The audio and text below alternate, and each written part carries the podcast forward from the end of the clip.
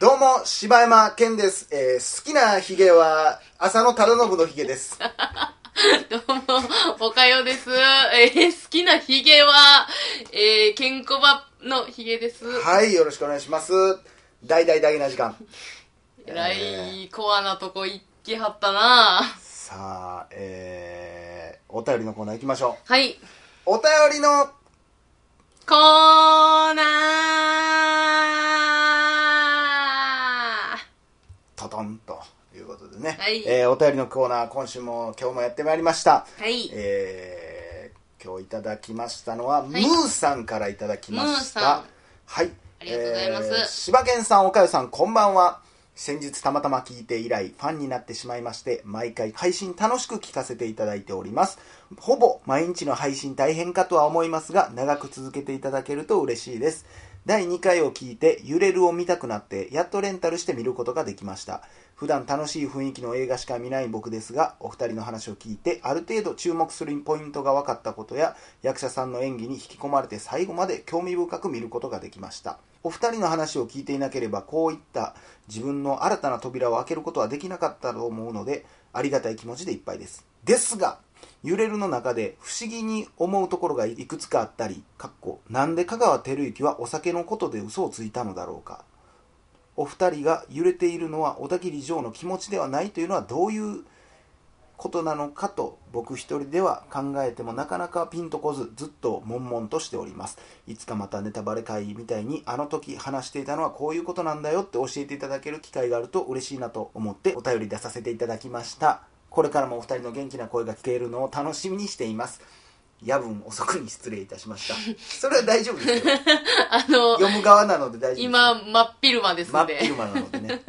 でまあこの、あのーメールをいただいたのとあと以前も揺れるのをちょっと解説してほしいですみたいなのがあったので、うん。うんいつかやろういつかやろうっつって。でまあ実はこの放送をする前にまあちょっと全部見てる時間はないので、はい。大事なところだけバーッと飛ばしながら見て、うんうんで今に臨んでるわけですけど。もう今も二人でねもう最後の最後のシーン見てうわーってなって。ね鳥肌立ったね。いやこれほんまに僕らずっと言ってますけど、はい。ほんま伊達じゃないよね。いや、ほんまもうね、その要所要所見ても、はい。やっぱすげえなって思うもんね。お酒ってなんやろ？そう、私も思ってたよね。あれや、えー、お酒が、えー、お酒が弱い強いの話して、あああねれか。あのー、えそれって後で発表ってあったっけ？あの、気づくシーンはあった。なんかお酒のシーンは、うん。あの、牧陽子さんと、えっ、と、小田切丈さんが、あの、いい感じになってんのを知ってるけど、うん。それをもう知らん風にしたいから、ってことでしょ？ちょっと待ってちょっともう今ちょっとがっつり喋ろう。はい。これは。はい。ちょっと15分超えるかもしれなはい。いけど、。えらい腕まくりしましたよ。えーっとねまあもう一回改めて第2回聞いてた人はちょっと重複しますけど、はい。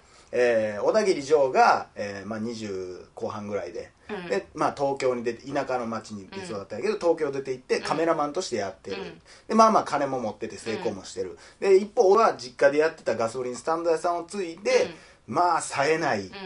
もう何の取り柄もないっうん。て言ってあれですけど、うん。まあ、まあこれが香川照之さんですね、で兄貴なんですよこの人。が、で、えーそのガソリンスタンドでバイトしてるのが、えー、牧陽子さん。はい。多分高校上がりぐらいの牧陽子さんで、ね。で小田切城とその香川照之さんのお母さんが亡くなってお葬式で、まあ、久々に東京からやってきた小田切城、でその時に言ったらあの香川照之さんは、まあ、おっさんなんですけど、牧陽子さんのこと好きやねんな多分な、う。んちょっとな。そで昔から家族同士の付き合いとかもあっう。て。うん。、ちょっとまあ、幼馴染みたいな感じになおって。金人みたいなのもあってでどっか好きやって、うん。でも多分学生時代にうん。牧陽子さんが小田切城のことちょっと気に入ってるのも多分知ってんねん。でももう言ったら小田切城はもう東京行っておらんから、うん。もしかしたらみたいな気持ちも多分香川照之さんにはあんねん。うん。バイトと社員っていうそうそう。関係やけども、で、ね、まあまあ、仲良くはしてるし。仲良くしてんなでそこにふらっと東京からやってきた小田切城がその葬式の夜ね。うん。なんかちょっと久しぶりにちょっとあの子とちょっと飯行くわみたいなことを香川照之に言って「あそうなん？うん。うーん」っつって。で行くねんな、うん。でなんかその小田切城が飯行こうって言った理由も香川照之とその牧陽子さんが仲良くしてんのを見てあなんかえなんか嫉妬心が湧いたよね、で小田切城の性格が一番わかりやすいのがあの一番最初の車東京で車に乗るシーンなんですよ。うん。ジジジジジジジジジジジジジジジボーンみたいな。明らか癖があるような車に乗ってんねん。だからこの人は普通の人がその鍵を回せないようなもんとか、普通の人がやってないような仕事とかをやりたいね、うんうん。普通が嫌いやねん、うん。だから兄貴に持っていかれてんのがなんかどっか気に入らへんし、いや俺でもいけるでみたいなものをやりたくて、うん。結局その日の夜牧陽子さんもちょっとやっぱり小田切城を好きやったっていうのもあって、まあ抱かれてしまううんよね、で抱いて明らか飯行くだけの時間じゃないやろみたいな時間に帰ってきて、でその時に香川照之が家で洗濯物畳んでて、で小田切城が「ただいま」っつって「あえらい遅かったね」みたいな。うん「うんそうやなあの子よく飲むでしょ」みたいなうん。こと言ってくるんだね、うん。小田切城に、お酒なんか飲んでないからああそうなんだよねみたいなもう本当付き合わされちゃってさ、みたいなそうでしょ。って言いながら香川照之はなんかなんか含んでるような顔してるでこれっていうのはまあ後々わかるんですけどまあ牧陽子さんの役っていうのはお酒一滴も飲まないっていう役やねんな、だから香川照之は大体もう弟のことなんかもう分かってんねん、うん。もうどういう性格かも分かってるし牧陽子さんと行くって言う言った時からもうあもう多分そうなるやろうなと思っとってうんうんうんうんその確認のために、うん。お酒飲む飲むでしょうっつって言ったら「うん」って言ったら、うん。あやったなと。そうそう試しはったよね。でで普通やったらここで香川照之は「お前何ちゅうことしてくれんねん」と、うんうん。なるんやけど、うん。ならへんねん、この人ってのはもう自分の人生はもう捨ててんねんそうそもうなんやったら弟を持ち上げるためだけにおるみたいな存在にもなってんねん。うそうやな。弟はすごいって思ってるし弟羨ましいとも思ってるしでも自分にはそんな才能もないしそんな勇気もないし俺みたいなやつがお前の足引っ張るわけにはいかんわっていうのがどっかにある、うん。で、まあ、そんな3人がその翌日久々に昔家族で行った渓谷行ってみようやみたいなうんうん。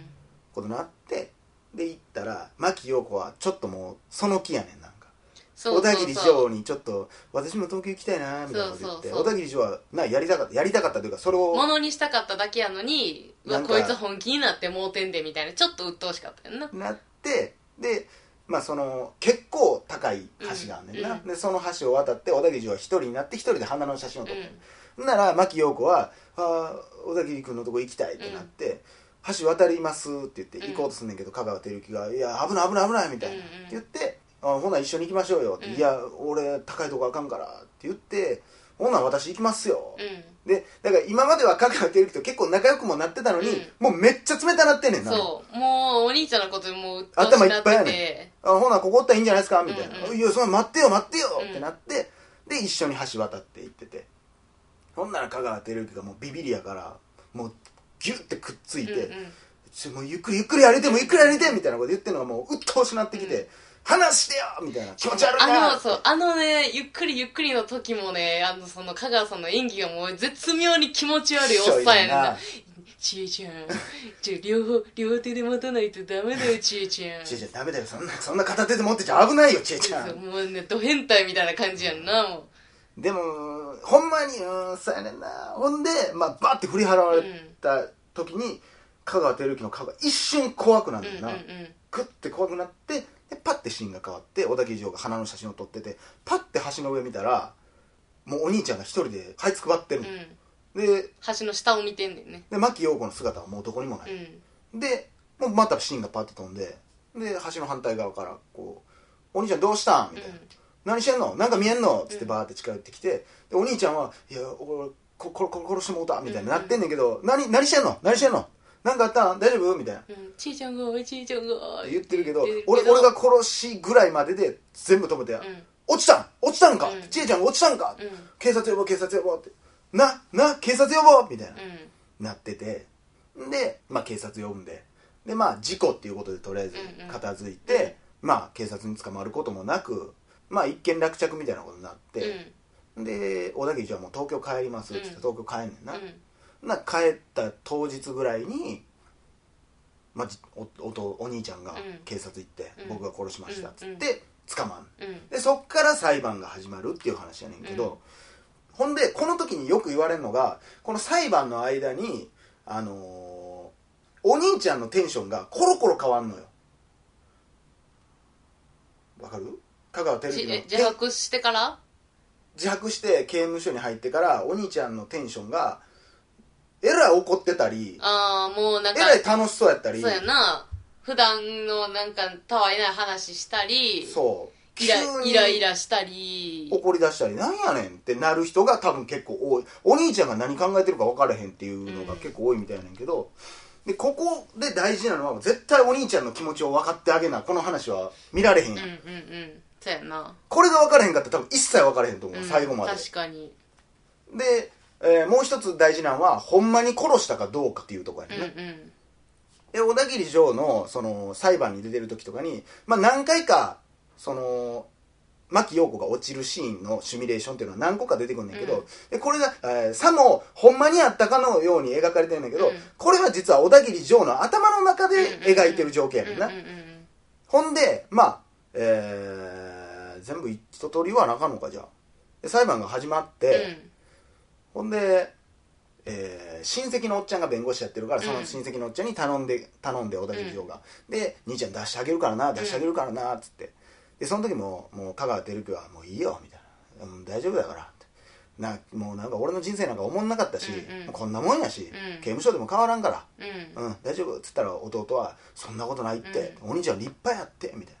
でそこでまあお兄ちゃんが「いやお前の人生に比べたら俺の人生なんかしょうもないもんやろ」みたいな。うん。そんな言うなってうん。うんみたいなのがあってで裁判がまた進んでいってでなかと思えば次の時に小田切城が面会に行ったら「いや俺出たらさ、うん。今度はさなんか俺店をもうガソリンスタンドのイメージをもう覆して、うん。おしゃれにしようかな思ってんねん」みたいなこと言ったら今度逆に小田切城が「お前俺がこんな真剣に裁判やってんのになんやお前」みたいな、うんうん。でまた変な空気になるみたいなのがあって、でそこで急に香川照之はなんか、うーん、なんて言ったの？お前俺のこと疑ってるやろ、うん。って急に言い出して、でいやそんなことないよと。なんちゅうこと言うねん、うん。俺こんなに必死になってお前のこと助けようと思ってんのに香川照之が「いやお前はお前のことしか考えていいやんけ」ってなって、もう大揉めに揉めて結局最終的に裁判で小田切城は「ほんまは俺見てました」っつって。うん。あの人が突き落として殺しました。ってうん言って刑務所に入って。うん。まあ一応裁判自体は終わりやねんけどな。だからお兄ちゃん的に言うとあの弟がめっちゃ裁判で頑張ってくれてるのは、うん。あのお前は殺人犯の、えー弟になりたくないだけやろっていう。そうそうっていうのを言うねんな、うん。弟からしたら「なんちゅうこと言うねん」ってさ、うん。なるわなお前はお兄ちゃんのためにめっちゃ頑張っとんねんっていう話を言うんよ。言うんやけどな。でもこれスーッと見てたら多分分からへん。俺の友達はその説明をしても分からんって言われてんけど。何が分からへんねやろな。おあお兄ちゃん頭おかしすぎるやろみたいな。だからこの手紙くれた方も「お兄ちゃんなんでそんなこと言ったんやろ」とか思ってはんねんけどこうお兄ちゃんの心の動きっていうのがありまして、うんうん。もうてかもう一回これを聞いてから見直してほしいんですけど、まあ、まず最初にえー、今日はじゃあこの辺で、えー終わりたいと思います。はいまた、えー次回また明日ね、えー続きを話したいと思います、はい。まだ全然ね話されてないんでね、そうですね。えーということで、えー次回お楽しみに。大々だけな時間でした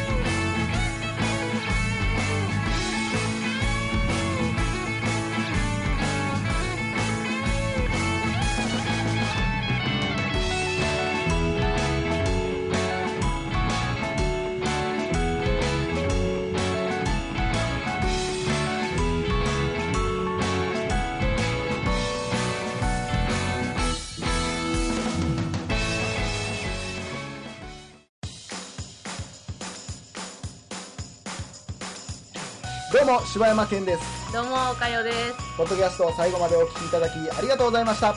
大阪の一般人のポッドキャストでは番組へのご意見ご感想また取り上げてほしいテーマを募集しています。応募はメールにて podcast.nk.gmail.com podcast.nk.gmail.com までお送りください。お待ちしております